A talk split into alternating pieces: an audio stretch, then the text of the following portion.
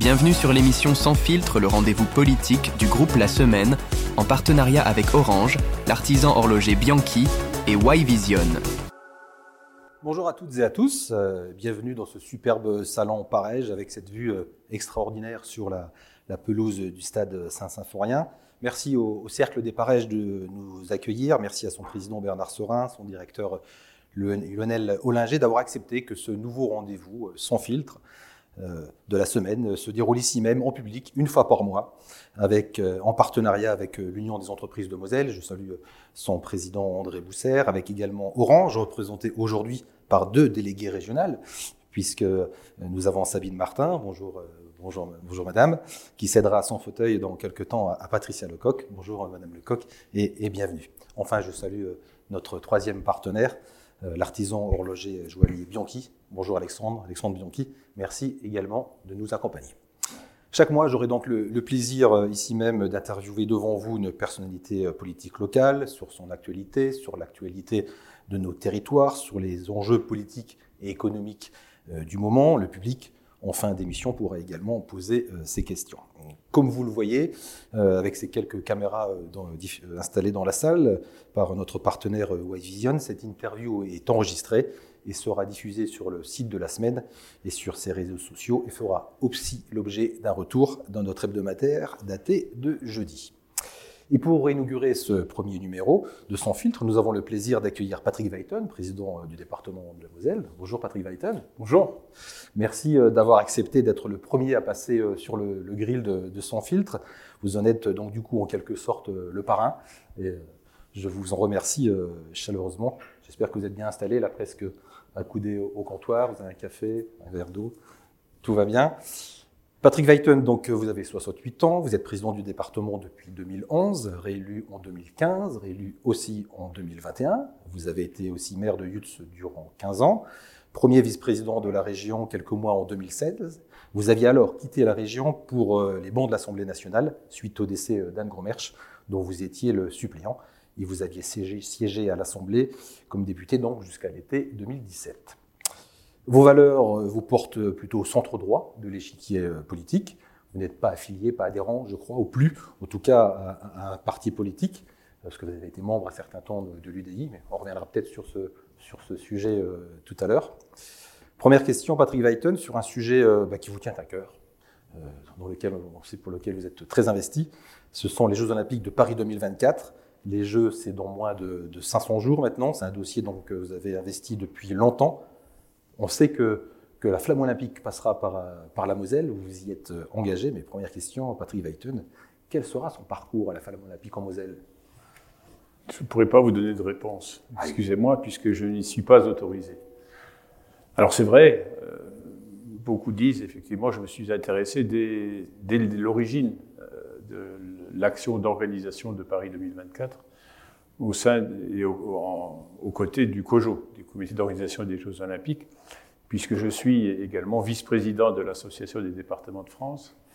Et à ce titre-là, j'ai la vice-présidence chargée du sport et je suis le référent des départements de France aux côtés du COJO pour travailler euh, dans cette démarche d'organisation des Jeux Olympiques et du parcours euh, en particulier.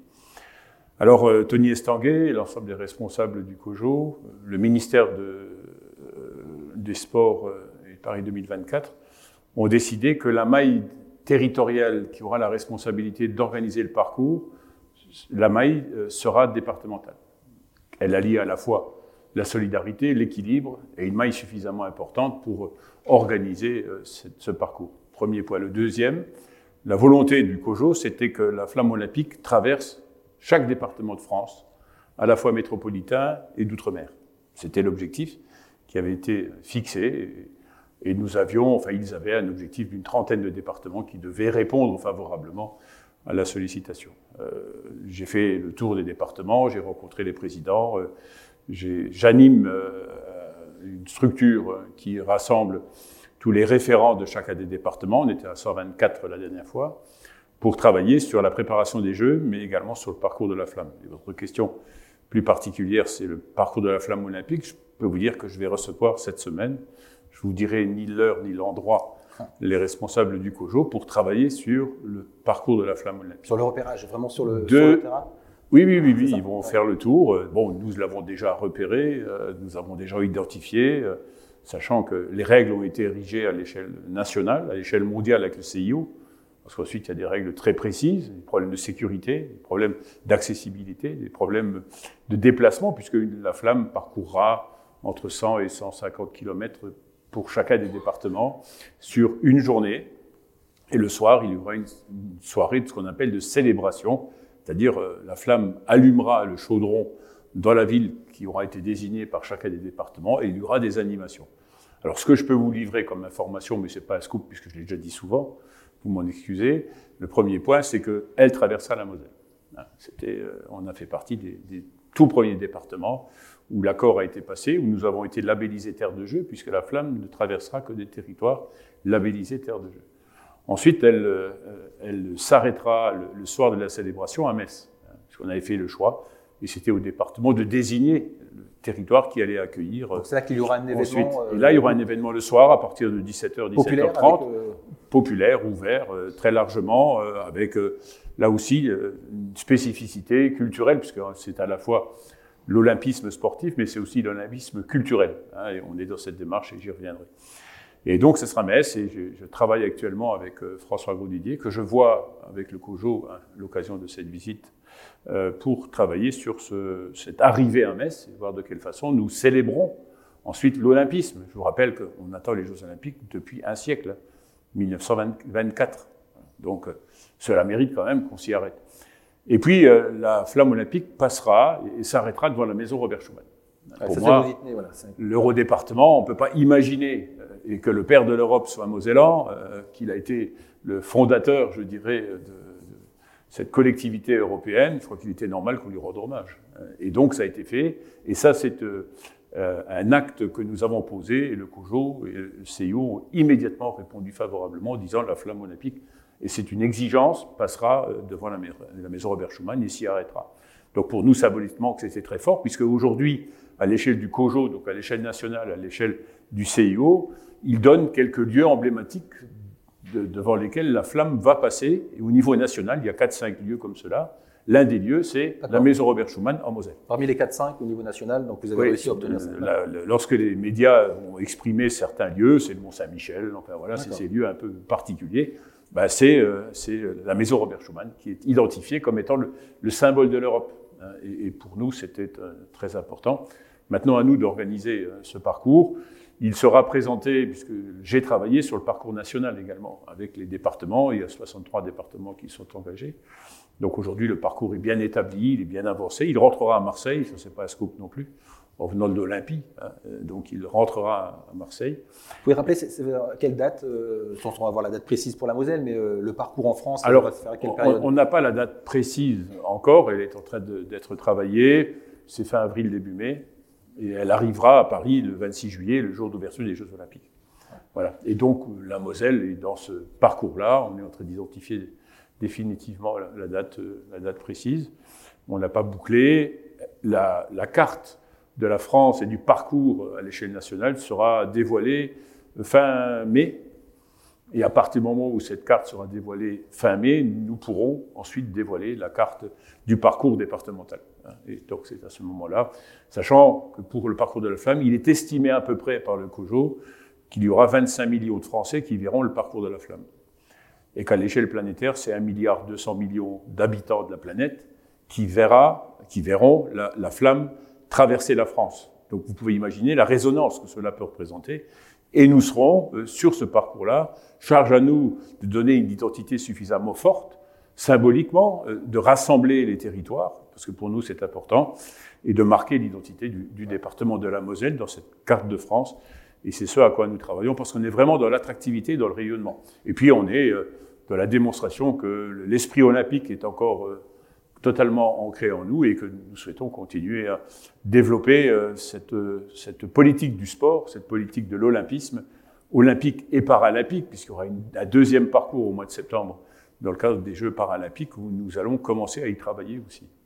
Donc vous l'avez dit, une soixantaine de départements en 63. 63. 63 donc ça veut dire Oui. que certains n'ont pas voulu, Oui. notamment en mettant en avant le coût que, que ça re- se représente. Donc, Oui. je- votre réponse, on la connaît, c'est justement cette, cette, cette exposition, cette surexposition qui justifie ce coût-là, parce que c'est combien pour un département euh, Alors, il faut savoir que le COJO a la responsabilité qui lui est confiée par à la fois le CIO et le gouvernement français d'organiser les Jeux Olympiques.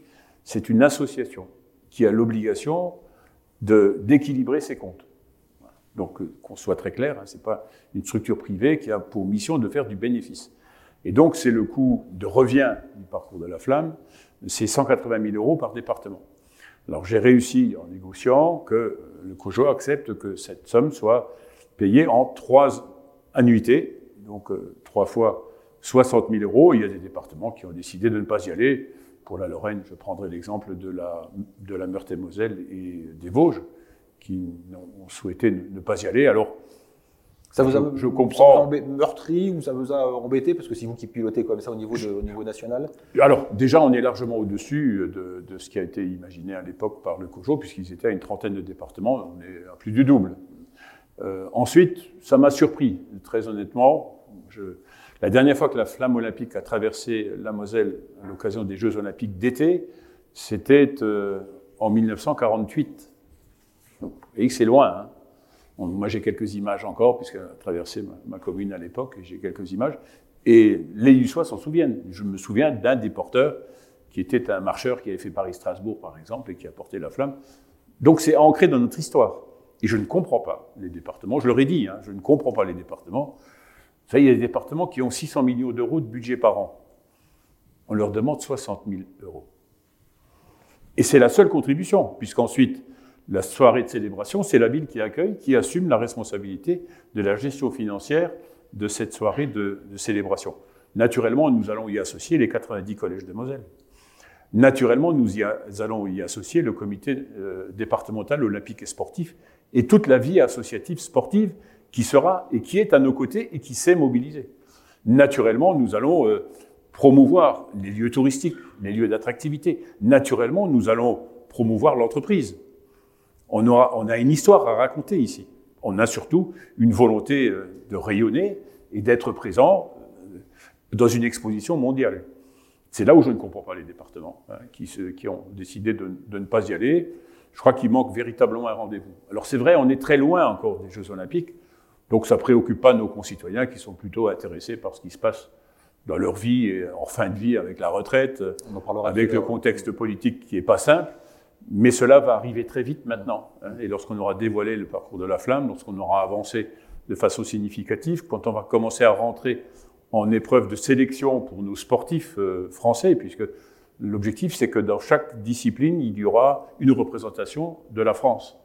Euh, Et naturellement des territoires, et en particulier des départements, et nous y, nous y inscrivons complètement dans cette démarche. Donc pour moi, c'est véritablement un événement planétaire, un événement important. Et puis on peut dire que le sport rassemble. Je crois que c'est l'une des seules disciplines, une seule des activités qui rassemble totalement toutes les générations, toutes les, classes sociales, toutes les, sensibilités, toutes les origines. Je crois qu'il faut fêter le sport. Et là, on a une remarquable capacité à pouvoir le faire, à se mobiliser, à mobiliser l'ensemble des territoires. Et donc, j'ai du mal à comprendre, mais naturellement, je respecte complètement. Mais il y a des territoires qui vont être complètement ignorés du COJO et du passage de la flamme olympique. Alors, un des enjeux pour le département, c'est aussi d'accueillir des délégations euh, sportives. Donc, euh, il y a quelque temps, vous avez signé avec la délégation des Philippines. hein, c'est- Oui. bien ça. Il y en a d'autres qui sont. Je crois qu'il y en a d'autres dans les tuyaux, mais euh, est-ce que vous Oui. pouvez nous en dire un peu plus Écoutez, pour l'instant pas, quelques mais ça va venir. non? puisque je ne suis pas autorisé à le faire pour l'instant. Les Philippines, oui, puisque j'ai signé avec le chef, de le président de la délégation, donc toute fédération confondue. Alors les Philippines, c'est un petit pays, mais on a quand même des champions olympiques euh, en boxe, en haltérophilie. Le troisième meilleur perchiste du monde est un Philippin. Donc, ils viendront se préparer ici en Moselle à, Et ils viennent, à euh, Verny, à, à Academos, c'est ça? Ils vont venir à Academos. euh, La boxe est très importante et euh, ils vont venir à Academos. Ils seront hébergés dans l'hôtellerie Mosellane. Euh, nous allons nous rapprocher ensuite des clubs, euh, des clubs sportifs. Je pense à la gymnastique par exemple. Eux ont besoin que le matériel qu'on leur présentera dans une salle de gymnastique en Moselle soit le même euh, équipement qui va servir aux Jeux Olympiques à Paris en, juillet-août 2024. Il nous a demandé des sparking partners sur la boxe, par exemple. Donc c'est un peu tout cela que nous sommes en train d'organiser, la logistique, l'accueil. Ils vont venir à plusieurs reprises hein, pour goûter au climat méditerranéen de la Moselle. Voilà. Et euh, quand on aura les 40 degrés, vous verrez, quand ils viendront, ils seront assez surpris et impressionnés. Et puis, euh, pour nous, ça, donne une résonance éminemment importante. Alors, d'autres délégations. On parle du Brésil? On a une. On a une dizaine de délégations qui sont intéressées par la Moselle, avec lesquelles on travaille. Tous les jours, on en a de nouvelles. Hein, euh, parce qu'ils ont entendu parler de la Moselle, parce que il y a une des fédérations qui, qui, qui, est intéressée par la Moselle, qui veut créer ici un, leur hub européen. Euh, puisque nous sommes au cœur de l'Europe de l'Ouest, je vais dire, euh, avec des équipes nationales prestigieuses, l'Allemagne, la Belgique, la Hollande, euh, pas loin de l'Europe du Nord, pas loin de l'Europe de l'Est, parce que avec ce qui se passe malheureusement en Ukraine, lorsqu'on veut côtoyer la Roumanie, lorsqu'on veut côtoyer des, pays de l'Est, ben, ils préfèrent se déplacer vers l'Ouest, donc ils sont très intéressés. Et on a donc de, de, de, de belles rencontres aujourd'hui qui sont en, phase d'être organisées. Alors, on a des contacts avec la Chine, on a des contacts, hier on a eu un contact avec le Kenya. Voilà, on est sur la planète entière. Hein. Et la carte, c'est d'en avoir combien l'objectif? Oh, on n'a pas un objectif particulier. Pour vous, ce serait, le contrat serait rempli nous, ce qu'il faut, le problème, c'est qu'à un moment, on n'aura plus la capacité de faire. Euh, aujourd'hui, par rapport au décompte que l'on a des délégations qui veulent venir, c'est aujourd'hui déjà 10 000 nuitées. Voilà, donc il faut déjà qu'on ait une capacité hôtelière pour accueillir autant de délégations dans les exigences qu'ils ont. Il faudra leur fournir un cuisinier. Euh, les, Philippins, par exemple, c'est un peuple très catholique. Ils nous ont demandé qu'on ait des qu'ils aient des contacts avec euh, l'évêché pour trouver un lieu de culte qui puisse les accueillir en toute sécurité. Voilà des exemples de ce qu'ils nous demandent. Donc vous voyez la particularité. Et puis le dernier point qui est essentiel, c'est qu'ils veulent ici, pas que les Philippins, venir organiser des compétitions avec les pays voisins. Par exemple, la Fédération française de volleyball, qui était déjà venue organiser le tournoi de France à Metz euh, l'année dernière, veut revenir et on a déjà euh, en, commande France-Bulgarie et deux fois France-Hongrie en Moselle au mois de juin. Donc on, je travaille avec le maire de Metz pour l'organiser à Sassaforien, euh, Palais des Sports, euh, et on envisage d'en faire un sur un match sur Terville, Florange, le TFOC, mmh. qui sont en Ligue 1. Donc, et on va avoir ces compétitions-là qui vont s'organiser. Ce qui veut dire que la Moselle va avoir des compétitions de niveau international, des compétitions de préparation. Donc on a des retombées, et moi naturellement on va y inviter des collégiens, on va inviter les jeunes sportifs, on va inviter euh, les enfants des maisons de l'enfance à caractère social, donc les enfants placés euh, parce qu'on veut des belles rencontres. Naturellement on va y associer nos clubs sportifs. Euh, pour nous c'est absolument essentiel. Donc c'est véritablement le sport pour tous qui s'ouvre dans le cadre de, la démarche de Paris 2024. Et puis naturellement, on ira également vers euh, l'olympisme culturel, hein, puisque là aussi c'est une, euh, exigence de la part à la fois du ministère des Sports, du ministère de la Culture, mais aussi du COJO et du CIO. Et donc on a en préparation aujourd'hui un certain nombre d'événements culturels que l'on va mettre en place. Le dernier point, si vous me le permettez, c'est qu'on a décidé également d'identifier le lieu de célébration départementale pendant un an, que nous allons inaugurer et, ouvrir le 26 juillet prochain. Et ce lieu-là, Madame la directrice, c'est Amnéville. D'accord. Donc c'est voilà. info que vous donnez aujourd'hui. Donc euh, euh, c'est un scoop que je peux vous donner, parce que quand vous en réservé. Merci. Euh, donc c'est Amnéville qui va être le lieu de célébration pendant un an. Et à l'occasion des Jeux Olympiques, c'est là qu'on aura les grands écrans, c'est là qu'on va faire, venir celui qui aura euh, été décoré d'une médaille olympique. Ben, L'objectif, c'est de passer là après qu'il soit revenu de, Paris ou de son lieu de, compétition. Euh, on, fera venir des anciens sportifs. Naturellement, cela sera ouvert à, l'économie, euh, à l'activité culturelle, parce qu'on veut également des, des, animations culturelles. Et puis, ce qu'on envisage, c'est naturellement de faire venir le maximum de monde, de travailler en partenariat avec les acteurs du site, pour que dans l'organisation, dans leur, leur animation, dans leur promotion, ben que l'olympisme trouve toute sa place dans toutes les activités. avant les JO avant, ah non, avant, Nous allons célébrer le 26 juillet, euh, 26 juillet 2023. C'est là qu'on ouvre officiellement notre site de célébration départementale à, Amnéville. Et, naturellement, ce site-là sera en, relais ensuite avec les communes qui vont voir passer la, flamme olympique le, au mois de juin de, de l'année prochaine. Donc on est vraiment dans cette démarche-là.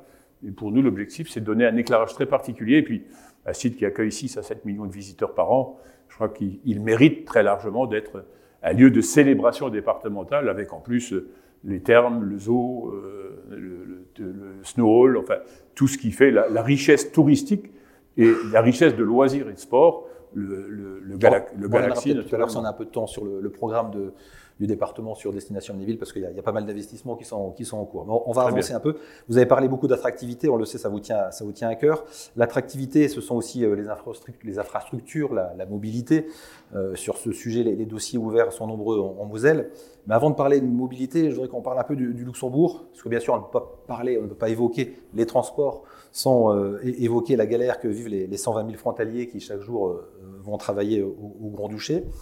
D'autant que ces frontaliers sont 120 000 aujourd'hui, mais peut-être 260 000 en 2050. C'est en tout cas la, projection d'un la projection d'un think tank luxembourgeois qui prévoit aussi une population de 1 million d'habitants au Luxembourg contre 640 000 aujourd'hui. Euh, 1 million d'habitants, c'est justement euh, la population de, la Moselle euh, aujourd'hui. Patrick Weiten, est-ce que ce nouveau rapport de force qui se, qui se prépare vous effraie un peu? Est-ce que ces, prévisions-là euh, vous inquiètent? Moi, je parlerai absolument pas de rapport de force. Je parlerai de coopération. Je crois que le territoire de la Moselle ne s'arrête pas à ses limites et à ses frontières. Puisque nous travaillons, enfin, nous, nous, enfin, j'allais dire nous subissons, mais je vais plutôt dire nous profitons au quotidien de la proximité de la Rhénanie-Palatinat, de la Sarre et du Luxembourg. Dans le marché de l'emploi, dans la dynamique économique, dans la dynamique touristique, de la dynamique culturelle. Et donc, euh, il ne faut surtout pas regarder comme les Parisiens nous regardent en disant c'est un territoire adossé à nos voisins européens. C'est un territoire de plein exercice euh, euh, au Luxembourg et en France. Et moi, je suis intimement convaincu qu'on aura de plus en plus de luxembourgeois qui vont venir vivre en Moselle, puisque le Luxembourg ne pourra plus accepter toute cette population qui va vouloir euh, soit acquérir la propriété à des coûts qui sont exorbitants, soit vouloir fonder leur famille. Donc ça veut dire qu'il faut que nous ayons une politique qui intègre complètement la proximité de la Sarre où la question est posée de la même façon, bah, puisqu'on ne pose que la question du Luxembourg. Il y a une grande entreprise qui va s'installer à Heinsdorf, en face de Bouzonville et Sarlouis. Je dois rencontrer son PDG qui m'a demandé un rendez-vous parce qu'il nous dit, de toute façon, nous, la main-d'œuvre, on va venir aussi chez vous. Et là, il n'y a pas de frontière, il y a 5 km de, de, de, distance. Il faut que notre économie en profite. Et il ne faut pas que ce soit que de l'économie résidentielle, mais que ce soit une économie dynamique en direction de l'artisanat, en direction de l'entreprise, en direction de l'industrie, parce qu'on est vraiment dans cette dimension-là où on a un savoir-faire industriel qui est naturellement reconnu. Et on sait que le Luxembourg ne va plus pouvoir accueillir véritablement de l'industrie. Ben, nos portes sont ouvertes, on a un savoir-faire, on a une histoire, on a une volonté et on a un avenir. Donc toutes ces questions-là, elles se posent dans l'attractivité, parce que lorsque vous dites un million d'habitants au Luxembourg, nous, euh, l'INSEE nous promet 200 euh, 000 habitants de moins en Moselle. 800 000. Oui. Quand je parlais de rapport de force, c'est un rapport de force démographique, justement. Moi, je ne suis pas dans un rapport de force, je suis dans la compétition. Voilà. Et donc, il faut que la Moselle, déjà, ne perde pas de population et en gagne. Et que je dis toujours, les statistiques, ce n'est pas une fatalité. Et moi, j'adore faire mentir les statistiques. Hein, je l'ai fait dans une commune que je présidais à un moment, où nous avait promis le malheur, et puis euh, on est passé bien au-delà des plus belles démographies que nous avions dans les années 70. Et on est complètement engagé dans cette démarche-là. Et au niveau du, Luxembourg, euh, cette question fondamentale est, posée. Euh, et ce qu'on qu'on souhaite, c'est que cela ne s'arrête pas uniquement aux frontières ou sur le nord du département, mais que cela déborde très largement. Et se pose la question, et vous l'avez dit, la question de la mobilité qui est posée. Et la réponse qu'il faut trouver, c'est la complémentarité des modes de transport. Il ne faut pas uniquement dire c'est la 31 bis et on réglera tout avec la 31 bis. C'est pas vrai. Mais c'est pas non plus que le ferroviaire. C'est la complémentarité de ces modes de transport. Et la question du ferroviaire est très largement posée. posée. Alors on parle du sillon, du sillon lorrain. moi je pense, et je suis intimement convaincu, et c'est la stratégie, que le profit à la fois du dynamisme départemental, puisque je vous rappelle quand même qu'on a une belle entreprise qui est en train de s'installer à Saint-Avold, qui va représenter 500 millions d'euros d'investissement. Voilà, et qui va rayonner de façon industrielle. Je vous rappelle qu'on a quelques entreprises qui sont en phase de s'installer d'ici peu de temps et on va, avoir de, belles annonces. On en a déjà eu. 2019, c'est 1 euh, milliard 200 millions d'euros d'investissement industriel plus connu depuis les années 60. C'est en Moselle.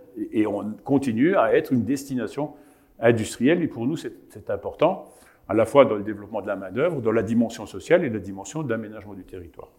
Et donc, dans ce cadre-là, avec euh, le Luxembourg, avec euh, la SAR, pour nous, il faut que ça profite à tous les territoires. La Moselle est une, mais elle est diverse. Et c'est la raison pour laquelle on a lancé une politique territoriale sur le département de la Moselle. Parce que lorsque je m'exprime ici à Metz, j'ai pas la même expression quand je suis à Saint-Avold ou quand je suis à Sarrebourg. C'est des territoires complètement différents, avec des difficultés complètement différentes, avec des atouts complètement différents. Donc pour nous, c'est qu'on on arrive à avoir une action qui profite à tous les territoires. Et on voit la Moselle-Est, par exemple, il faut absolument qu'on développe la mobilité entre la Moselle-Est, le Nord, et entre le Nord et, la Sarre. C'est pour ça que vous, souhaitez la réouverture de la ligne euh, Sarrebruck-Luxembourg via Bouzonville, euh, enfin c'est ça. Bouzonville, C'est-à-dire que nous, on a la lecture qui est passée du, luxembourgeois qui dit il faut faire Sarrebruck-Metz, Metz-Thionville. Et parce que le, ministre des Transports luxembourgeois vous a répondu effectivement c'est bien beau votre projet, mais moi je voudrais que ça passe plutôt par Metz. Oui, alors moi je reconnais énormément de qualité à M. Bausch, mais pas celle d'avoir la responsabilité de l'organisation de la mobilité en Moselle ou de territoire français. Ça, c'est de notre responsabilité. Et nous avons aujourd'hui, parce que ceux qui passeront pas par cette ligne-là, ils passeront pour eux par l'Allemagne. Et la Moselle-Est euh, payera un lourd tribut par rapport à cette mobilité qui ne correspond pas à la réalité d'une politique d'aménagement du territoire. Donc pour nous, on a une liaison aujourd'hui qui existe entre Saarbrück-Forbach et Thionville qui, était une ligne, qui est une ligne ferroviaire encore utilisée par le fret. Pour le fret, mais pas, par le, pas pour les Deux voies. Donc, euh, vous imaginez une voie aller, une voie retour. Euh, tous les passages à niveau sont protégés. Des gares qui existent encore. Il suffit de mettre des trains sur les rails. Parce qu'à un moment, on me répondait, oui, mais le problème, c'est qu'il n'y a pas d'usagers. Oui, c'est ce que dit le préfet de Moselle. Hein. Voilà, il dit, il n'y a pas d'usagers. Moi, je lui réponds, vous avez raison, monsieur le préfet, c'est parce qu'il n'y a pas de train. Et nous avons fait, nous faisons une étude de marché, je produirai le, le résultat dans 15 jours, 3 semaines à peu près, pour démontrer qu'il y a un vrai marché, il y a un vrai besoin, parce qu'aujourd'hui, le travail frontalier va jusqu'à Sarreguemines, sans avoir véritablement de liaison qui soit adaptée. Résultat, nos routes départementales en traverse des villages en est-ouest sont de plus en plus saturées. Je n'arrête pas de construire des giratoires à chaque échange parce qu'on a des routes qui deviennent de plus en plus dangereuses. Et tout le monde ne va pas ni sur la 4, qui est payante, ni sur la 31 qui est saturée. Donc pour nous, cette complémentarité des modes de transport et le ferroviaire, alors c'est vrai là, c'est vrai sur Fontois, de la même façon. Des, rails existent entre Thionville et, Fontois. Et puis nous avons un travail à faire également sur le territoire de Sarreguemines Beach, dans la liaison avec l'Alsace, où la question est posée de la même façon. Donc pour moi, cette mobilité doit répondre à une exigence de la complémentarité de ces modes de transport. Et le dernier mode de transport, c'est la mobilité douce, où la Moselle est très en retard du fait de l'arrivée du, vélo électrique, euh, des trottinettes, enfin de ce qui fait le quotidien de nos concitoyens, il faut également qu'on adapte et on a lancé un gros programme de, plus de de, 200 km de pistes cyclables. On, est prêt à investir 12 millions d'euros aux côtés des collectivités par un maillage territorial avec des mailles de 15 km. Que les intercommunalités ou les communes puissent, puissent avoir des pistes cyclables entre, entre communes et entre... Oui, alors l'objectif, c'est pas d'avoir des petits bouts en Poitiers, hein, parce que le pire que l'on aurait, c'est une piste cyclable, ensuite qui débouche de nouveau, parce qu'elle n'a pas été conduite jusqu'au bout, sur une route départementale où on a 15 000 véhicules jour, et on envoie les familles avec des vélos sur des routes où on a des véhicules, des véhicules légers. L'objectif, c'est véritablement d'avoir des itinéraires cyclables. Et c'est ce à quoi nous travaillons. L'arc mosellan euh, sur Medservice est la première collectivité à s'engager. Je sais que sur le territoire de Beach, ils veulent y aller également. Je sais que sur le territoire entre Metz et Thionville de la même façon. Et là, le département sera un acteur privilégié puisqu'on veut apporter une contribution qui pourra aller jusqu'à 40% d'investissement. Un mot encore sur la, la mobilité sur la VR52. Euh, il reste encore un petit bout, euh, le contournement de Romba qui est, qui est pas fait. On, y arrivera, on verra un jour l'ensemble de la VR52 euh, opérationnel, parce que là aussi c'est un, serpent de mer. Ah, j'apprécie votre optimisme.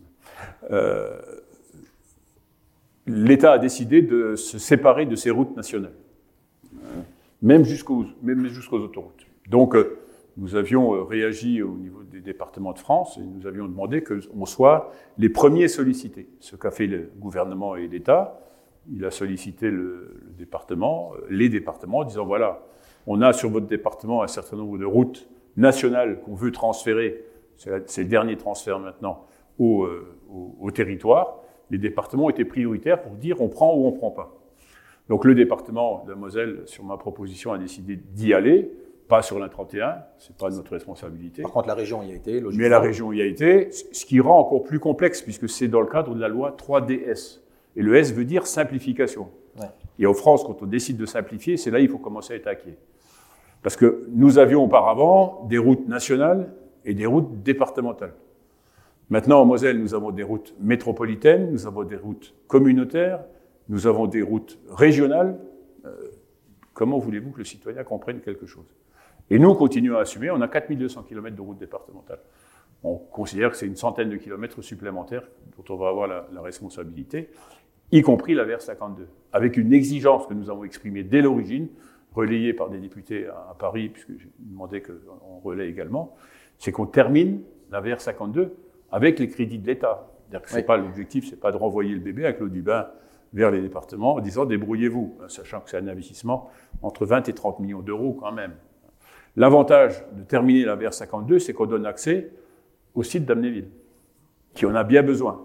Donc on est dans cette démarche, là aussi, d'aménagement du territoire, où nous avons décidé de prendre la main, parce que si nous ne le faisions pas, la VR 52 ne voyait pas à la fin. C'est la question de la RN4 sur Sarrebourg de la même façon, mais là on est sur une route interrégionale, hein, puisque Sarrebourg va jusque euh, la Haute-Marne, voire au-delà, et là c'est plus une responsabilité régionale, et la région a décidé de, s'y engager. Et là, il y a encore un tronçon qui est relativement important en longueur et, en moyens financiers. Encore un mot sur la mobilité. Il y a un autre dossier sur lequel d'ailleurs certains dirigeants d'entreprise sont montés un peu au créneau, c'est l'ouverture vers le sud en termes de, liaison TGV, où aujourd'hui, euh, si on veut aller, euh, ne serait-ce qu'à Lyon ou encore un peu plus sur Nice, on est obligé de passer, euh, soit de Metz ou de Nancy, nous sommes obligés de prendre le, le TGV jusqu'à Paris, et ensuite, voilà, ce qui, ce qui, peut paraître un peu incongru. Donc certains se sont mobilisés sur le sujet, c'est votre, votre cas aussi on, alors moi, je n'ai pas vu, mais j'ai peut-être pas tout vu les actions, euh, vos actions, mais j'ai pas vu le, département se mobiliser sur ce, sur ce chantier-là pour euh, interpeller l'État et la SNCF. Si, si, on a signé, on a signé un courrier, euh, on a co-signé avec Métropole, la région, les départements pour demander que cette liaison se fasse nord-sud. et le préfet, préfète de région organise une réunion d'ici quelques jours, la semaine prochaine, je crois, ou dans 15 jours, pour nous mettre autour de la table et avoir une attitude collective de l'ensemble des, élus de territoire en disant il nous faut une liaison depuis euh, notre territoire vers le, vers le sud. C'est absolument indispensable, sans, sans remonter à Strasbourg ou sans descendre à Paris. Donc pour nous, c'était cette liaison-là qui est absolument indispensable dans une grande politique d'aménagement du territoire. Et c'est pour cette raison-là que le préfet, à la demande du ministre de, des Transports, euh, nous réunit pour savoir quelle est notre attitude et notre comportement. D'accord. Vous avez évoqué Amnéville. on peut y revenir euh, deux, minutes. On voit bien que c'est au cœur de, de, vos propos sur quelques sujets. Donc le, le, département a repris la main sur, euh, sur Destination Amnéville. Est-ce que vous pouvez un peu nous réexpliquer un peu quelle est l'ambition du département et, quels sont les, grands projets euh, qui, qui, sont lancés? Alors Amnéville, il faut faire un peu d'histoire. Hein. C'est euh, l'imagination d'un élu qui était Jean Kiffer. L'ambition était de créer un site touristique sur un ancien crassier sidérurgique. À l'époque, on considérait qu'il était un peu fou, et il a réalisé des opérations les unes après les autres. Euh, de façon très importante et il a fait le site que l'on connaît euh, aujourd'hui avec des opérations euh, très particulières. Le zoo, imaginez les termes à ces endroits-là, mais, mais pas que. grande salle, certains faisaient le zénith, lui a fait le galaxy. donc, comprenez le symbole et la provocation qui était sa manière de faire à cette époque-là. Et donc, on, on, était sur un site qui méritait une réorganisation à la fois administrative, euh, technique et financière. Hein, puisque euh, c'est plus de 30 ans d'activité où il ne s'occupait pas trop de la maintenance des équipements qu'il avait réalisés, lui regardait devant et pas derrière. Et les modes opératoires étaient très différents. Une association, une société d'économie mixte, euh, une régie. Donc c'était des modes opératoires très différents. et puis on voyait pas toujours de quelle façon les choses se faisaient. Il y a un moment, il y a eu une alerte des responsables nationaux en disant il faut peut-être mettre de l'ordre là-dedans. Euh, parce que ça devenait un peu, un peu compliqué. Et puis, euh, il y a eu des difficultés euh, sur certaines opérations où il a fallu réagir parce que les investissements n'avaient pas été faits, les termes par exemple. Le Snowhall, c'était compliqué de, de, rendre opérationnel. Le zoo, qui connaissait de grandes difficultés. Donc, le maire d'Amnéville a pris le dossier à bras le corps, ça s'est remonté les manches, et puis ensuite il a frappé aux portes. Et il est venu frapper à, ma porte, il a dit, non, on ne peut pas laisser un site avec 6 millions de visiteurs, un site qui rayonne très largement, un site de loisirs majeur sur l'ensemble du, territoire et de la grande région européenne. Et donc le, département a répondu immédiatement présent. On a amené derrière nous, euh, parce que là je l'ai fait avec euh, à la fois Philippe Richer et ensuite avec Jean Rotner, on a amené la région euh, et l'État a, suivi les initiatives qui ont été prises. On a créé une société publique locale, donc c'est une société comme une, une, société privée, mais qu'avec des capitaux publics, qui a réuni la région, le, le département de Moselle, les communes de Romba, euh, à Gondorge, euh, euh, Amnéville et les intercommunalités. Et donc cette SPL a eu pour charge de réaménager complètement le territoire. Une des conséquences des grandes lignes électriques ont été mises en souterrain, ont disparu du paysage, qui a complètement changé. On a réaménagé l'espace, et puis il y a des, espaces qui sont ouverts à l'urbanisation.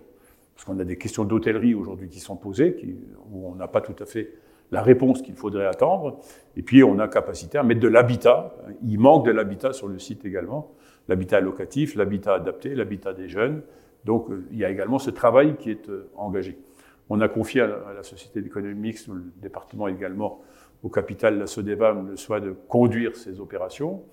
Et puis, euh, on s'est rapproché des partenaires. Alors, la SPL avait la responsabilité d'une concession d'exploitation des termes, par exemple qui était en dépôt de bilan, et on a trouvé à Renadour, hein, qui exploite les termes de Dax, par exemple. Euh, euh le zoo d'Amnéville a changé de, propriétaire, et naturellement, nous étions aux côtés, nous sommes aux côtés dans une politique d'animation dynamique. C'est Luminiscence cette année, quoi, qui, a été, rencontré un succès extraordinaire. Il y a une imagination, il y a une vraie volonté, il y a, il y a une, une, une, une, compétence qui pour nous est importante. C'est le Snow Hall où on a eu un premier opérateur bon, qui, qui, a montré ses limites, malheureusement. En plus, on a traversé la Covid à ce moment-là, et puis on a eu le plus grand opérateur mondial des, des Snowhall qui est venu, un Hollandais, hein, qui, est, qui, est, là, et, et qui, qui, a beaucoup investi et qui rencontre un succès. C'est 30 équipes nationales de ski qui, est venu, qui sont venues s'entraîner ici euh, à Amnéville. Donc, c'est peut-être un peu euh, l'épine dans le pied aussi, parce que oui. on sait que voilà, c'est oui. aussi décrié. Euh, oui. Euh, Là, il faut essayer de voir comment on peut produire une énergie différente. Voilà, exactement, parce que c'est la production d'énergie verte voilà. qui pose des problèmes. Voilà. Donc là, on est en train d'y réfléchir avec l'opérateur. Ensuite, c'est le, bon, le casino qui fonctionne bien et sur lequel on, est à leur côté. Puis c'est le Galaxy. Le Galaxy euh, une salle où il n'y a pas eu un euro d'investi dans la maintenance depuis 30 ans, enfin depuis son origine. Donc vous imaginez l'état de la salle. À tout point de vue, une salle qui peut accueillir 6 à 7 000 visiteurs, spectateurs, spectacle culturel, même jusqu'à 10 000 debout, mais aussi c'est 6 à 7 000 en spectacle, en spectacle sportif, euh, sport euh, à l'intérieur, sachant qu'il n'y a pas de salle de cette dimension-là entre Lille et Lyon. Et donc le département, alors c'était une salle qui était en dépôt de bilan, il, il, fallait, il faut faire plus de 20 millions d'euros d'investissement, et ça pouvait se faire qu'à l'échelle départementale, voire régionale. Et c'est la raison pour laquelle on est en train d'aboutir à l'acquisition à l'euro symbolique de cette salle, l'acquisition par le département. Donc on va devenir propriétaire. La SPL a recapitalisé complètement avec l'ensemble des partenaires, y compris la région qui a apporté sa, sa contribution. Et puis, euh, on a un lieu qui va pouvoir accueillir. Alors aujourd'hui, il est géré par une société privée qui est Fimalac, qui a des grands opérateurs de spectacles sportifs et culturels qui assument le fonctionnement, l'exploitation et l'animation de ce lieu, hein, avec une cinquantaine de dates tous les ans. C'est quand même impressionnant. Hein. Les grands tourneurs de spectacles viennent à Amnéville et l'objectif, c'est d'avoir une dizaine de spectacles sportifs, parce qu'il y a une vraie demande aujourd'hui qui n'est pas satisfaite. Et lorsque vous regardez la carte de France des sites Paris 2024 entre, entre Lille et Lyon, il n'y a rien. Parce qu'on n'a pas un lieu qui est capable d'accueillir ces événements sportifs de cette dimension. Euh, Lille, c'est euh, le handball. Voilà. Lille, c'est le stade couvert où il y aura du handball. Les tours préliminaires. Enfin les... C'est ça, les tours préliminaires. Nous, malheureusement, nous n'aurons pas. Alors que là, on va s'équiper d'une salle, se doter d'une salle qui pourra accueillir des, des, grands spectacles sportifs. Et pour nous, c'est important. Des spectacles à 6-7 000 places assises confortablement assises avec des locaux annexes pour faire également du, du, du, VIP. Donc euh, le département s'est engagé. Le Moselle Open aussi. Ça fait partie des, objectifs que nous avons, naturellement, puisque là, aux arènes, le Moselle Open commence à être coincé. Il a d'autres opérateurs aujourd'hui. Il a un tour de table financier qui est différent. C'est pas un scoop. Joe Wilfried Tsonga est propriétaire en majorité du Moselle Open il veut absolument le développer. Voilà. Et donc, pour nous, c'est un élément important parce qu'on est, rappelons quand même que la dernière euh, compétition de Moselle Open, on a accueilli le premier, le numéro un mondial. Qui l'aurait imaginé? Euh, et, on a des contacts sur euh, la nouvelle programmation 2023 avec quelques têtes de série qui viendront également en Moselle et qui sont très intéressés par le site d'Amnéville pour investir également. Son gars est intéressé pour investir sur le site d'Amnéville. Donc, pour nous, Amnéville est, Sur le Galaxy ou sur... non, non, non, non, il investira en, en, périphérie du Galaxy. Le Galaxy reste la propriété du département et nous, le gérerons complètement. Et on l'a confié à, à, Fimana qui le, gère, qui le gère pour nous. Mais là, on a un espace de dimension, euh, là aussi, au moins européenne. Et, cela donne une résonance à notre, à notre département. Juste pour finir sur le Moselle Open et, et Amnéville, la première édition, en théorie, si tout se passe bien, euh, à Amnéville, ça serait, ça serait laquelle? De Moselle Open? Bah, La décision n'est pas prise définitivement encore, on a encore de gros investissements à faire, mais on estime 2025 2025. Oui, il faut le temps des travaux. Mais ça devrait être 2025 euh, à un autre niveau. Euh, et, là, on, a des, on sera également sur euh, des grands canaux et des gros couloirs de compétitions sportives qui pourront s'organiser là. il nous manque d'équipement. Aujourd'hui, on a organisé le tournoi de France de, de volleyball avec six équipes. Canada, la Belgique, la Hollande, le Japon. on, l'a fait au parc des expositions avec euh, des installations euh, très éphémères, voilà, avec tout ce que ça peut représenter. Donc on est identifié et reconnu par la Fédération française de volley, c'est vrai sur l'handball, c'est vrai sur d'autres fédérations, où euh, on est prêt à accueillir ces équipements-là. Et ça donne aussi du rayonnement, et pour nous c'est indispensable. J'ai rencontré les responsables du Luxembourg et de la SAR en matière de sport, qui nous disent, nous on est prêt à vous accompagner dans cette démarche-là, parce qu'il y a une salle à trêve, mais qui, était dans le même, qui est dans le même état qu'était le Galaxy à l'époque. Donc, euh, on est vraiment dans cette dimension d'une salle qui peut accueillir des événements venus de toute la grande région européenne. Sur tous ces dossiers, vous avez évoqué euh, l'appui euh, ou l'accompagnement de la région. voilà, ça se passe bien maintenant avec la région, vous le départementaliste, j'allais dire. les relations sont, bonnes, de collaboration entre les deux, les deux collectivités. Les, les relations avec la région ont toujours été très bonnes. Elles l'ont été lorsque j'étais le premier vice-président fondateur de la région en 2015-2016 avec euh, Philippe Richer, puisque je conduisais la, liste en, Moselle. Euh, J'y suis pas resté longtemps parce que malheureusement Anne nous a quittés, vous l'avez dit, donc je suis rentré à l'Assemblée nationale puisque je m'y étais engagé. Euh, J'ai pas réfléchi longtemps puisque j'ai l'habitude de tenir mes engagements. En plus, Moreau face à une grande dame. Euh, et donc les relations sont, très bonnes. Après, Philippe Richer et Jean Rotner, à mon avis, se sont essoufflés, se sont épuisés, puisqu'ils souhaitaient faire de la proximité. Ne fait pas de la proximité dans une euh, région aussi grande. Hein, euh, c'est assez compliqué. Vous pensez que c'est ça la principale raison pour le départ de Jean Rotner en décembre bah, Moi, je peux vous dire que Philippe Richer, oui, c'est sa santé là, qui, oui, pour Philippe Richer. Qui, qui, avait des problèmes et il n'y arrivait plus. Et je pense que Jean Rotner, de la même façon, vous savez, quand vous êtes parti euh, de, votre domicile du lundi au samedi au vendredi, et que vous sillonnez toute la Moselle, euh, toute la, grande région, et que vous êtes un jour à, Strasbourg, le lendemain à Saint-Dizier, que vous montez à Sedan et vous terminez à Mulhouse, ça va un moment, quoi. Hein. Donc, euh, je pense qu'il s'est épuisé aussi, pour toutes les raisons. Et puis bon, c'est une charge qui est très lourde, hein, la région. Et donc, nous avons d'excellentes relations. ils sont partenaires sur Amnéville on a obtenu la sixième destination touristique de la région, ce que nous n'avions pas. Euh, nous l'avons obtenu. Jean Rotner nous l'a accordé euh, juste avant qu'il quitte la, région. Euh, avec Franck, le président de la région aujourd'hui, c'est un, ami, hein, puisque il était dans mon groupe. Hein. il était adhérent de l'UDI. J'étais président du groupe UDI à, l'Assemblée régionale. Et donc, il était à mes côtés, il était un des vice-présidents, il était le 15e vice-président, maire d'Épernay. Donc, euh, bon, c'est qu'il qu'il est suffisamment solide pour maintenir l'unité de la région face aux volontés bah, il, a quand même, il a quand même fédéré autour de lui la majorité régionale, donc qui s'est rassemblée, même si ce n'est pas son groupe qui est majoritaire, enfin une majorité relative.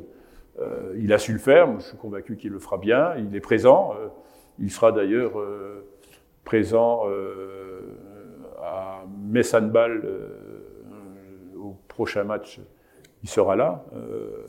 et moi, je crois beaucoup à sa capacité à pouvoir agir. Il était à Metz la semaine dernière à l'occasion des métiers, du, Forum des métiers. Donc c'est quelqu'un qui est présent, qui connaît bien son, le, territoire, puisqu'il s'est déjà déplacé dans ses fonctions précédentes. Et puis, il connaît la Moselle et son président. Voilà. Et donc, je, je, vais en faire également un Mosellan. Voilà. Puisque nous sommes des régionaux convaincus, donc il va devenir un Mosellan affirmé. C'est un régional convaincu, donc vous souhaitez le maintien de la région Grand Est dans ce périmètre actuel Écoutez, vous savez, dans, dans, la période que nous vivons, dans cette agitation permanente dans les collectivités territoriales, regardez toutes les décisions qui se sont succédées et qui ont complètement détruit toute la capacité de pouvoir connaître comment fonctionne notre institution. Euh, on a fait de grandes régions qui ne correspondent à rien du tout, surtout pas aux habitudes de vie de nos concitoyens. Euh, Champagne-Ardenne est tournée vers Paris, l'Alsace est tournée vers l'Allemagne, et nous on est au milieu. Voilà, on est à la fois adossé à la Sarre et, au Luxembourg. Euh, on a complètement déstructuré les cantons en général, cantons qui étaient quand même... Euh, le, canton, c'était le fils de la République et, surtout de la Révolution. On, était à 51 cantons, on n'en a plus que 27. Et on pensait faire des économies. Le seul problème, c'est qu'on a 51, 54 conseillers départementaux. Auparavant, on avait 51 conseillers généraux. Donc on a complètement déstructuré. Ensuite, les compétences, on les a complètement réorganisées. Nous n'avons plus l'économie. J'ai plus le droit de parler aux chefs d'entreprise. Rassurez-vous, je ne me retiens pas. vous avez trouvé, voilà. non, non, mais je ne me retiens pas. Je, je en plus, les agences d'attractivité, l'agence d'attractivité euh, qui vous permet de le faire. Bah, l'agence d'attractivité, on a mis deux ans pour la mettre en, la mettre en route. Hein. Là aussi, c'était l'obstination, puisque j'ai été traduit devant le tribunal administratif par euh, le ministre à l'époque des collectivités territoriales. Voilà, monsieur. Non, je ne vais pas donner son nom. Oui, monsieur Bellet. Voilà, c'était un grand ami quand j'étais à l'Assemblée nationale. On a passé des moments. Euh, assez agité. Euh, donc, et on a complètement déstructuré, hein, avec tout ce que cela peut représenter. Euh, et donc, la, difficulté aujourd'hui, c'est que nos concitoyens ne comprennent plus rien. Regardez les taux de participation à nos élections, c'est parce que aujourd'hui, la proximité n'existe plus. Euh, et, pour nous, c'est, je crois qu'il faut revenir à ces valeurs de la proximité. Moi, je crois, enfin, j'espère, j'appelle de tous mes voeux un acte 3 de la décentralisation un État plus fort, un État déconcentré plus fort, c'est-à-dire que l'ensemble des services déconcentrés sur un territoire doit être euh, sous la responsabilité du préfet. Alors qu'aujourd'hui, on a des agences, l'agence régionale de santé, euh, et on a des agences comme ça que le préfet ne maîtrise pas. Et nous avons besoin d'un pays décentralisé, où euh, les pouvoirs sont détenus par les élus locaux. Est-ce euh, ça peut passer par la mise en place du statut du conseiller territorial, c'est-à-dire qu'un élu qui soit à la fois au département et à la région, euh, comme ça avait été évoqué euh, par, Nicolas, voté d'ailleurs par Nicolas Sarkozy, président de la République, et, abrogé par François Hollande. Est-ce que vous pensez que c'est la solution? Moi, j'y ai beaucoup cru, mais il faut que ça se fasse dans un sens. C'est-à-dire que vous avez deux solutions. Soit ça se fait de façon montante ou de façon descendante. Et ça change si ça se fait de façon descendante, c'est-à-dire que c'est le conseiller régional qui gère les départements. Les départements deviennent des filiales de la région. Donc vous inviterez plus ici le président des départements, vous inviterez le président de la région, qui vous parlera des départements, avec tout ce que ça représente comme particularité. Alors que si vous le faites dans l'autre sens, c'est-à-dire c'est des conseillers départementaux qui siègent ensuite à la région. Et à ce moment-là, c'est le département qui structure la région. Et c'est depuis la proximité qu'on a une politique d'aménagement du territoire régional. Et je pense que c'est dans ce sens-là que cela doit se faire, parce que sinon on va avoir, et il faut que ce soit une élection territoriale, et pas une, une, une élection à la proportionnelle. Parce que sinon c'est le pouvoir politique qui reprend sur le pouvoir de l'action de la proximité. Donc j'y crois, oui, mais dans un sens et, pas dans l'autre. Parce que sinon c'est la disparition des départements. Imaginez que la Moselle disparaît. C'est notre histoire qui disparaît. C'est notre droit local qui disparaît. Et nous devons marquer notre attachement au droit local, ce qui est absolument indispensable. Et nous sommes deux, l'Alsace et la Moselle. C'est-à-dire que vous parlez aux autres, soit ils ne le savent pas, soit ils, nous regardent avec beaucoup d'attention euh, parce qu'ils considèrent que c'est véritablement le droit qui est plus favorable. On pense au droit social, on pense au droit de l'entreprise, on pense au droit des biens immobiliers, on pense au droit de l'association. On a une structure qu'il faudrait reproduire à l'échelle nationale et surtout pas réduire à l'échelle, territoriale. Donc oui, moi je crois euh, à, ces conseillers euh, départementaux, conseillers territoriaux. Maintenant, je ne sais pas quel est le chemin qu'on va prendre. Euh, le président Macron a organisé une réunion avec les présidents des fédérations territoriales de France, donc les départements de France, les villes de France, les régions de France, les, intercommunalités de France. C'était nombreux. Hein, vous étiez Vous en étiez Non, c'était le, président, c'était les présidents seuls qui étaient. Bah, Moi, j'y avais déjà été à deux, trois reprises à, l'Élysée et j'avais accompagné euh, à la fois François Sauvadet et les présidents précédents du département de France.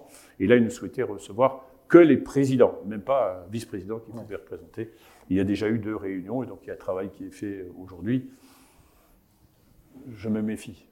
Vous avez évoqué le, contexte national qui est très particulier actuellement. Aujourd'hui, c'est d'ailleurs le, deuxième jour de, manifestation des, opposants à la réforme des, retraites. Est-ce que vous comprenez ce qui se passe un peu dans, le pays aujourd'hui, la, grande que, l'on sent euh, monter, cette fronde?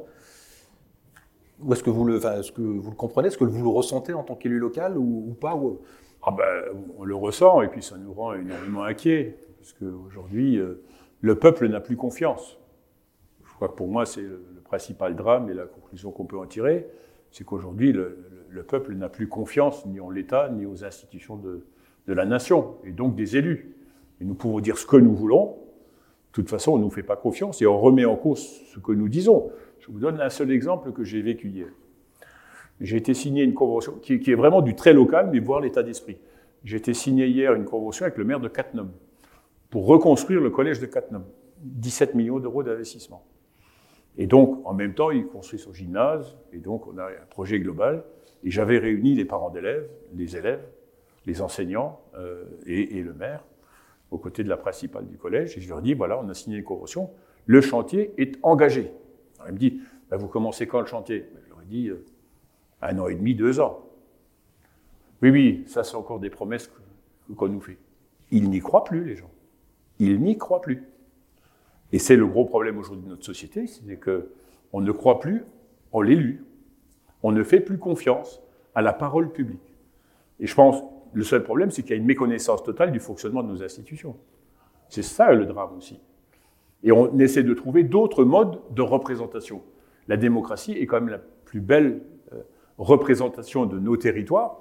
Je pense par exemple au département. Moi, j'ai des conseillers départementaux sur leur canton. Rassurez-vous, ils défendent leur canton. Ils défendent d'abord leur commune, ils défendent ensuite leur canton, et puis ensuite c'est la Moselle. Et, cet ancrage territorial est indispensable. Donc oui, moi je, moi je suis inquiet parce que on sent véritablement monter une situation de crise, d'opposition, euh, de colère. Euh, on l'a vu encore dans les Deux-Sèvres. Hein, quand, on voit ce qu'on nous montre dans les Deux-Sèvres, alors qu'on est dans quelque chose qui fonctionne dans l'agriculture depuis longtemps. C'est-à-dire qu'on essaye de se faire des réserves quand il y a de l'eau pour l'utiliser quand il n'y en a plus.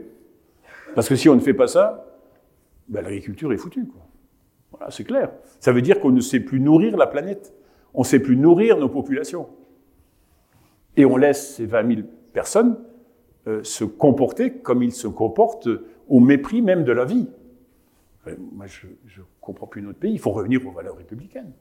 Je crois que c'est, il faut y revenir, je vais dire avec force. Parce que je pense qu'il faut qu'on retrouve euh, les valeurs simples du, du bien vivre ensemble, de la liberté d'agir, de la liberté d'expression, de l'égalité, je parlerai plus d'équité d'action sur les territoires, quels qu'ils soient, et puis ensuite de fraternité. Enfin, on n'est plus dans un pays fraternel. Et il n'y a pas une semaine qui se passe sans savoir si on va réussir à arriver à Metz, si on va pouvoir se déplacer, si on va pouvoir prendre le train, si quand on est à Paris, on va pouvoir revenir. Mais quel est ce pays Enfin, moi, je, personnellement, je ne me reconnais plus. Voilà, et, quelles sont les valeurs qu'on transmet à, ceux qui vont nous succéder? Parce qu'on en est responsable. Et moi, je ne souhaiterais pas qu'un jour, mes petits-enfants me disent, mais tu as laissé faire tout ça Parce que c'est ça le problème. Et il est fondamental, ce problème-là. Et nous devons prendre conscience. Et nous, nous devons le faire avec responsabilité et courage. Parce que, regardez, il y a 900 maires qui ont démissionné de leur fonction en France deux ans après les élections municipales. 900 maires. On ne respecte même plus le maire, qui est le copain d'hier et qui est l'ennemi d'aujourd'hui. Même entre familles, le frère d'un maire cogne un maire parce qu'il n'a pas obtenu ce qu'il fallait. Attendez, le maire donne du temps. Vous savez, il ne le fait pas par le goût de l'argent. Ou alors il ne comprend rien à la monnaie. Il s'investit totalement. Hein. Et puis dans une commune, vous savez qui est le maire Parce que généralement, quand ça ne va pas, on dit quoi? Mais qu'a fait le maire? Vous savez, moi j'ai eu 15 ans. Hein. Je peux vous en raconter. Et il est maire 24 heures sur 24. Et la famille est embringuée dans la vie d'élu local. Mais il faut préserver cet élu local. Le seul problème, c'est que quand un maire souffre à un moment ou à un autre d'une agression, quand je vois les peines qui sont prononcées, on leur tire à peu près les oreilles et on leur dit il faut surtout pas recommencer. On ne, on ne, le maire symbolise la République. Et on ne respecte plus et on ne protège plus la République. Et c'est là où je ne m'y retrouve plus. Alors après qu'il y ait des débats, qu'il y ait des discussions, qu'il y ait des expressions publiques quant à un texte comme celui de la retraite, c'est normal, parce qu'on on change les choses, je, le comprends. Voilà, vous avez été député, si vous, on va faire un peu de politique euh, fiction, euh, si vous étiez encore au moment euh, des débats à l'Assemblée nationale, est-ce que vous auriez voté la motion de censure? À la motion de censure, non. Non, j'imagine. est-ce que Non. Attendez, la motion de censure, c'est, la motion de censure n'est pas attachée à la retraite. La motion de censure était de renverser le gouvernement. C'est pas la même chose. Et quand je vois ceux qui ont porté cette motion de censure, ils ont fait partie de mon groupe. Ce sont des centristes. Là, je comprends Charles pas. Charles Oui, et puis euh, le, député de la Meuse. C'est pas cher. Oui, pas cher. Euh, là, je ne comprends pas. Donc, moi, la motion de censure, je, je ne l'aurais pas votée. Parce que je pense dans un pays, vous imaginez, on renverse le gouvernement, on retourne à des législatives. Je ne sais pas si vous avez vu le dernier sondage qui nous est sorti. En un, le Front National, en deux, la NUPS. Je ne veux pas vivre dans un pays comme ça. Alors certes, il y a des erreurs qui ont été commises par le gouvernement, que je pense que la loi aurait pu être présentée, étudiée, réfléchie différemment. Maintenant, on se pose la question, effectivement, d'un problème de solidarité intergénérationnelle. Parce que la retraite, c'est ça. La retraite euh, par répartition, pas la retraite, par capitalisation. Il faut qu'une génération paye pour la génération qui nous a précédés comme nos suivants, nous, payerons pour notre retraite. C'est vrai dans toutes les politiques de solidarité nationale. Je prends les personnes âgées, les personnes âgées dépendantes. Qui paye ce service? Et la question fondamentale est posée. Est-ce que c'est l'usager ou le contribuable? C'est exactement la même question qui est posée. La répartition ou, la, capitalisation Qui paye? Et nous, on a ce débat-là. Nous, c'est au département de la Moselle, personnes âgées, c'est 120 millions d'euros de, de, de, contributions. Je rencontre les présidents, les directeurs et présidents de tous les EHPAD de Moselle ce soir. Le politique du grand âge n'est plus assumé, parce qu'on n'a plus, euh, plus le courage d'assumer une responsabilité et, et, on est au devant de graves problèmes. Et pour la retraite, c'est exactement la, même question qui se pose aujourd'hui. Est-ce que, lorsque nous, et moi j'en suis pas trop trop loin, alors mais je suis pas encore en retraite, je suis pas encore parti. Mais euh, euh, pour euh, ceux qui vont nous succéder, quelle va être leur retraite? Et si on veut protéger ce mode français qui est celui de la répartition, ben, il faut qu'on fasse des efforts, ou des efforts financiers, ou des efforts en matière de temps. Je crois que c'est important. Pour moi, et je le dis très honnêtement, les 35 heures et la retraite à 60 ans, ce sont deux décisions qui ont eu énormément de problèmes, à la fois sur le travail, à la fois sur l'économie, mais à la fois sur le bien vivre ensemble. Voilà. C'est-à-dire qu'on a coupé à un moment la chaîne de solidarité intergénérationnelle entre les plus jeunes et les plus âgés. Et on essaye de la rétablir et on voit ce que ça donne.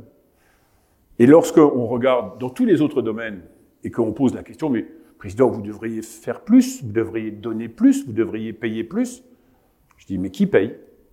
L'usager ou le contribuable?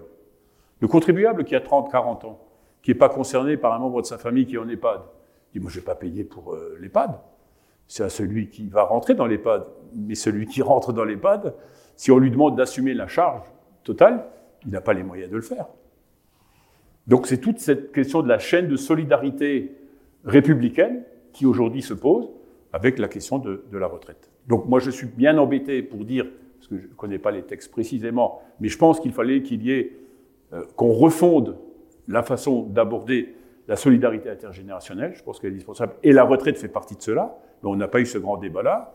Maintenant, euh, cette motion de censure, non, je ne veux pas qu'on renverse un gouvernement avec ce qui peut nous attendre. J'ai toujours combattu les extrêmes, et vous le savez, à chaque élection, j'étais au front, quoi qu'il m'en coûte, mais j'y étais, et je ne regrette pas de l'avoir été, et je continuerai à l'être. Il n'y a pas un élu des extrêmes qui est rentré au conseil départemental. Alors que nous avions aux dernières élections, pas celle-là avant, sur 51 euh, cantons, on avait 26 cantons où on avait le Front National au deuxième tour.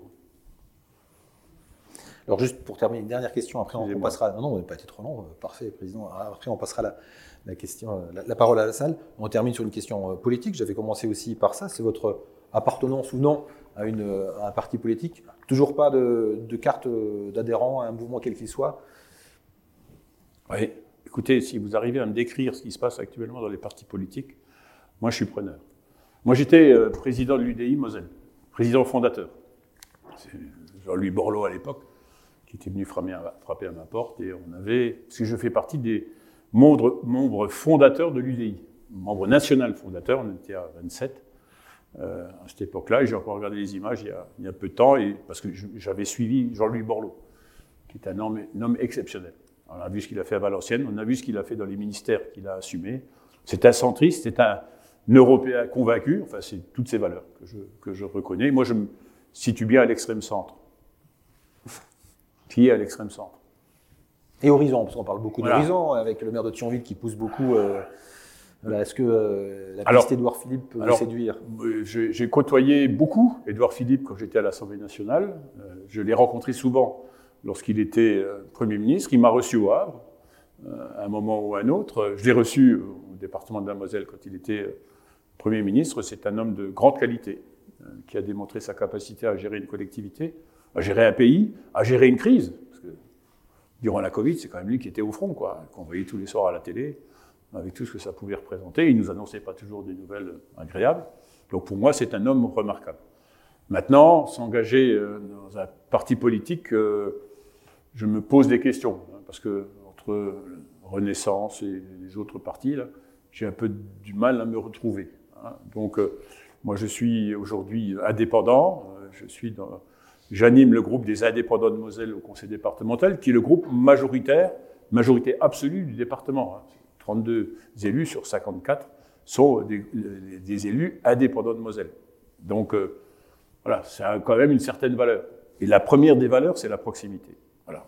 Ce qui, euh, aujourd'hui, m'encourage à regarder avec beaucoup d'attention ce qui se passe euh, autour, autour de moi.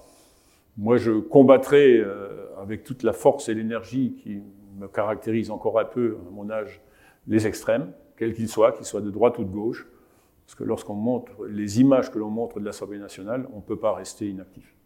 Voilà. Donc euh, j'utiliserai tous les moyens à ma disposition, y compris ceux peut-être de m'engager dans un parti politique à un moment ou à un autre. Mais pour l'instant, je ne trouve pas dans l'éventail panoplie des partis politiques euh, l'offre qui peut m'engager à, à, suivre ou à accompagner une démarche. Mais je reste naturellement très attentif euh, et j'ai une farouche volonté de pouvoir servir la proximité et servir nos concitoyens. Merci Patrick Weiton. La parole à, la salle. Donc des micros sont à votre disposition.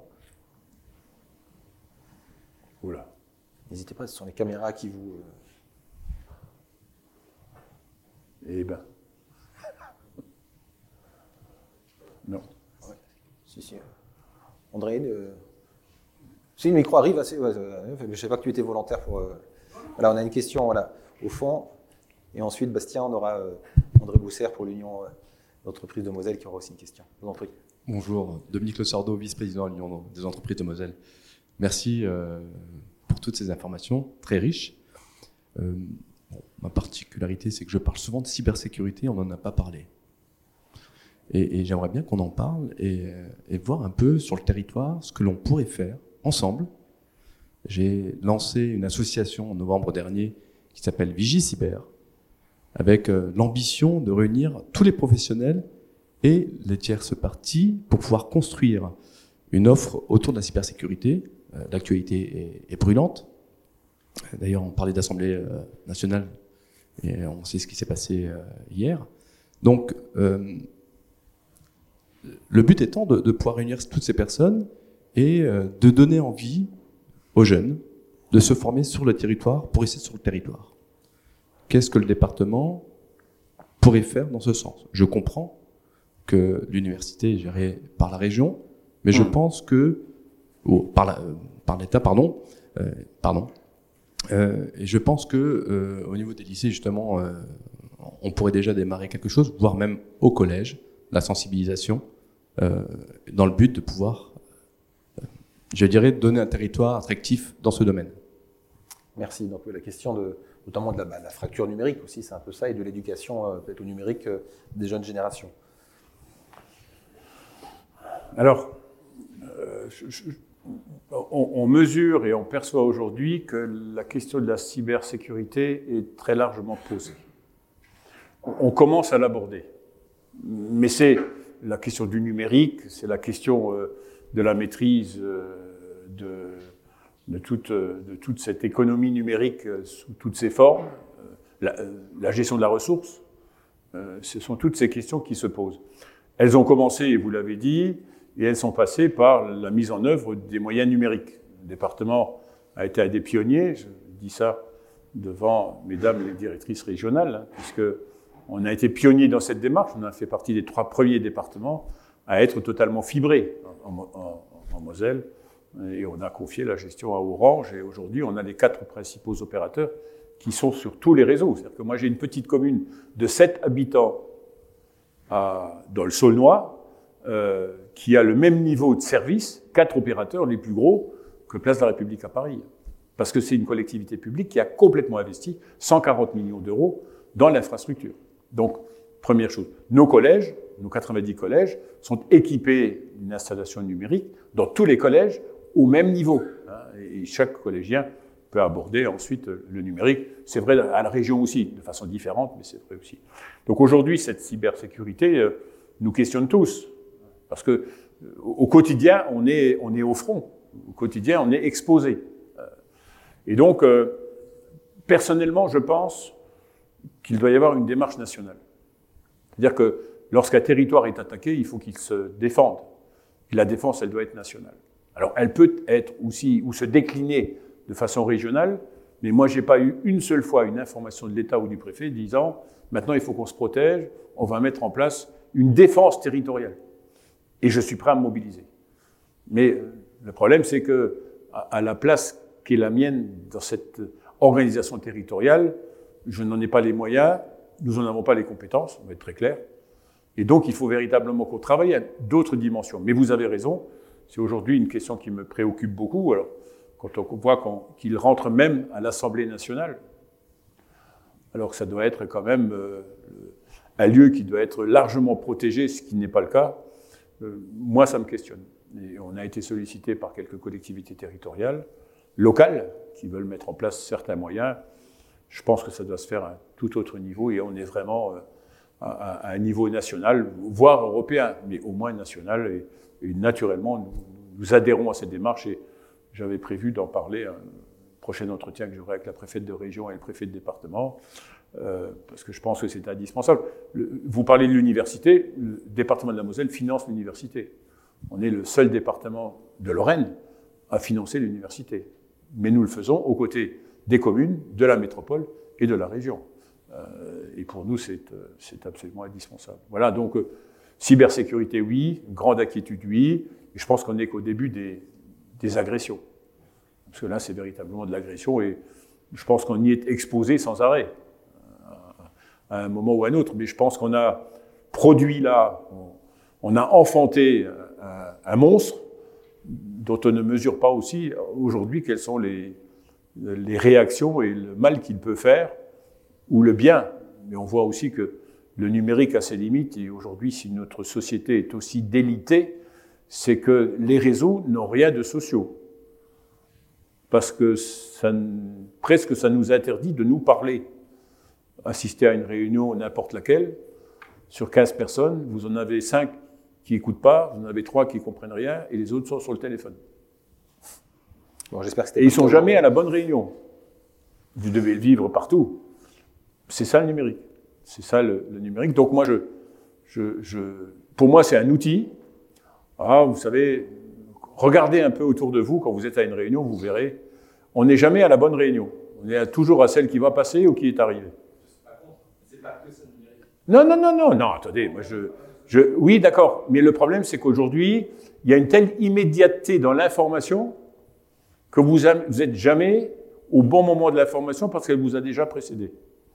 Dans, tous les domaines. Alors, c'est un effet de société et nous devons l'assumer pleinement. Mais dans le fonctionnement de nos institutions, c'est quand même très compliqué puisque nos concitoyens se sentent ou considèrent qu'ils sont nettement mieux informés que nous tous, ils peuvent raconter n'importe quoi de façon totalement impunie. Voilà, c'est là où la cybersécurité, c'est aussi cela. Et là, on rentre dans les grands débats de société numériques. Merci. Autre question André Bousser. Ça devrait être bon normalement. Ça marche Voilà. Alors tout d'abord, euh, merci euh, Président pour euh, nous avoir prêté à ce jeu. C'est pas forcément évident en plus de, de passer comme cobaye le premier. En tout cas, merci pour votre franchise. En tant qu'ancien maire, ça me parle ce que, ce que vous avez dit. Aujourd'hui, je pense qu'à un moment donné, on voulait même supprimer les maires et s'éloigner encore plus de nos concitoyens. Et moi, je me pose la question aujourd'hui. Enfin, je voulais, attendez, d'abord faire une précision. C'est pas une ligne TGV qu'on demande au niveau de l'association, mais c'est une réhabilitation de la ligne Lyon, euh, Metz-Dijon pour que les trains puissent rouler au moins à 160 km heure et rejoindre, euh, parce qu'aujourd'hui malheureusement notre pays n'a pas les moyens de, de financer des lignes TGV partout. Et je pense que pour un, bon, le le budget minimum est à peu près de 350 millions d'euros pour avoir une ligne euh, Metz-Dijon qui permette de rejoindre la ligne TGV ensuite. Voilà, donc ça c'était une précision. Aujourd'hui, euh, la compétence économique est, à, la, est à la région. Euh, ne pourrait-on pas imaginer à un moment donné, on s'éloigne aussi des entreprises? Là, je vous parle en tant que chef d'entreprise. Aujourd'hui, quand un chef d'entreprise a un problème, on a du mal à savoir à qui s'adresser à la région qui effectivement est trop éloignée des problématiques des entreprises. Est-ce que la région pourrait pas revenir à, une décentralisation vers les départements qui permettrait plus de fluidité et plus de réactivité? On l'a vu récemment. Euh, sur le travail entreprise, sur euh, la société qui va s'installer à Saint-Avold, c'était vraiment euh, juste efficace par rapport à Moselle Attractivité. Et donc, euh, on voit quand même que les départements ont un vrai rôle à jouer. Et j'ai connu dans le temps euh, des départements forts. Aujourd'hui, effectivement, ce serait beaucoup plus logique que la région décentralise le pouvoir économique dans les régions, même si il nous faut des régions fortes par rapport à nos voisins luxembourgeois, le Rhénanie-Palatinat, etc., qui sont quand même des départements très forts, des régions très fortes. Et ici, on, a besoin de ces régions, mais il faudrait un peu plus de décentralisation dans les départements. Est-ce qu'il n'y a pas des possibilités de discussion à ce niveau-là? C'est le, sens même de la création de Moselle Attractivité. C'est-à-dire que lorsque la compétence euh, économique nous a échappé, au moment où on décidait de la suppression des départements quand même, parce qu'il y a eu un Premier ministre à la tribune de l'Assemblée qui a chanté le requiem euh, vers les départements en disant, à partir du 1er avril, je ne sais plus quelle année, 2017-2018, les départements disparaissaient. Imaginez euh, les Mosellans sans Moselle. Imaginez ce que ça peut représenter. Donc, euh, à partir de là, la première réaction du département, c'est de dire qu'il fallait mettre une autre institution en place on a créé Moselle Attractivité, ça s'est pas fait tout seul, je l'ai évoqué tout à l'heure, je ne vais pas y, revenir.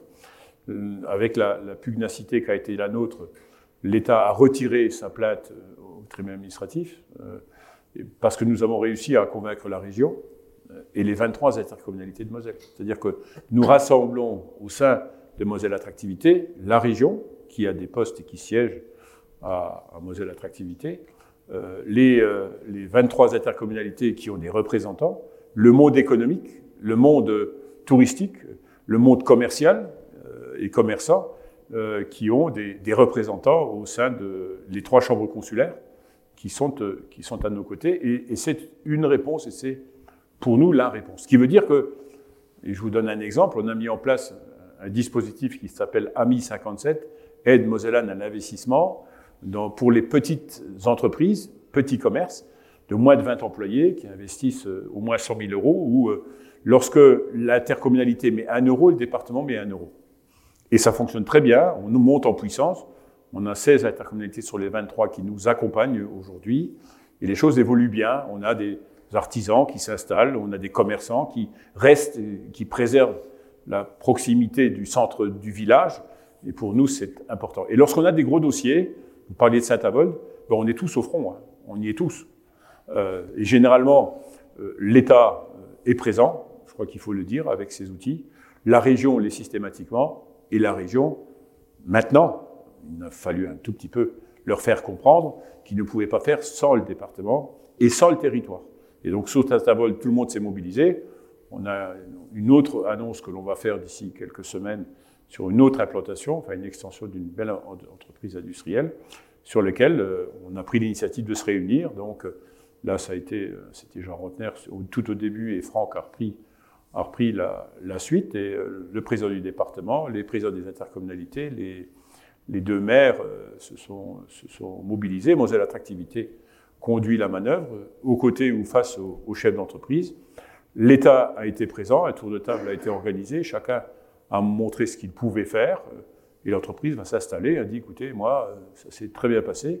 Alors, on est nombreux à parler, mais le discours est positif et il est uni, parce que c'est ça qui est important.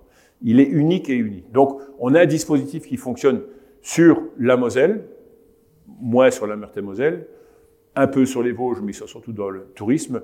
La Meuse, c'est très compliqué, donc ils n'ont pas une vraie démarche aussi dynamique, même s'ils ont un tissu euh, industriel qui est pas mal à certains endroits, Commercy par exemple. Euh, mais au niveau de la Moselle, on a vraiment recouvré complètement notre façon d'agir euh, en essayant de mutualiser les, énergies, les synergies, et puis surtout les moyens financiers. Cela nous a permis d'agir. Et là, on a un préfet qui euh, nous accompagne qui nous réunit. Et on est vraiment euh, convaincu que c'est la solution. Moi, je continue à revendiquer la compétence du développement économique. Je crois que ça a été une profonde erreur nous avions un dispositif qui s'appelait l'AMICAP, l'aide mosellane à l'investissement du commerce, de l'artisanat et la petite entreprise. On mettait 5 millions d'euros par an. Le jour où on nous a retiré la compétence, personne n'a pris la suite. C'est-à-dire qu'il manque 5 millions d'euros de soutien à l'économie de proximité, vous le savez, qui a disparu et puis personne n'a repris. Voilà. Donc, je pense que, vous savez, tout le monde est contre le millefeuille. En disant, on comprend pas le millefeuille, ça sert à rien, ça coûte de l'argent. Moi, quand je vais inaugurer une salle de sport, ou un aménagement, ou une crèche, et que je me retrouve face à côté de l'État, de la région, du département, et qu'on aligne les subventions, il n'y a personne qui se plaint du millefeuille. Non, c'est pas nécessaire. Non, à partir du moment où il est identifié. Nous, quand ça rentre par Moselle Attractivité, c'est une, adresse unique. C'est pas un guichet unique, mais c'est une adresse unique. À partir de là, cette structure-là, elle, elle, organise autour. Et nous le faisons même avec les gouvernements euh, luxembourgeois ou la SAR, qui est dans la même démarche, qui dit, nous, on sait, moi, c'est l'attractivité, et on le fait sur le tourisme, on le fait sur toute l'activité euh, économique. Donc, ça fonctionne. Ce qu'on demande à l'État, laissez-nous faire. Voilà, laissez-nous faire. Nous savons faire, nous saurons faire, et nous avons la volonté d'équiper, de développer notre territoire, et nous, le faisons aux côtés des chefs d'entreprise. Nous, euh, à la fois les, structures, euh, les filières, les structures représentatives et les trois euh, chambres consulaires, nous, avec l'agriculture, on, parle agriculture avec les agriculteurs.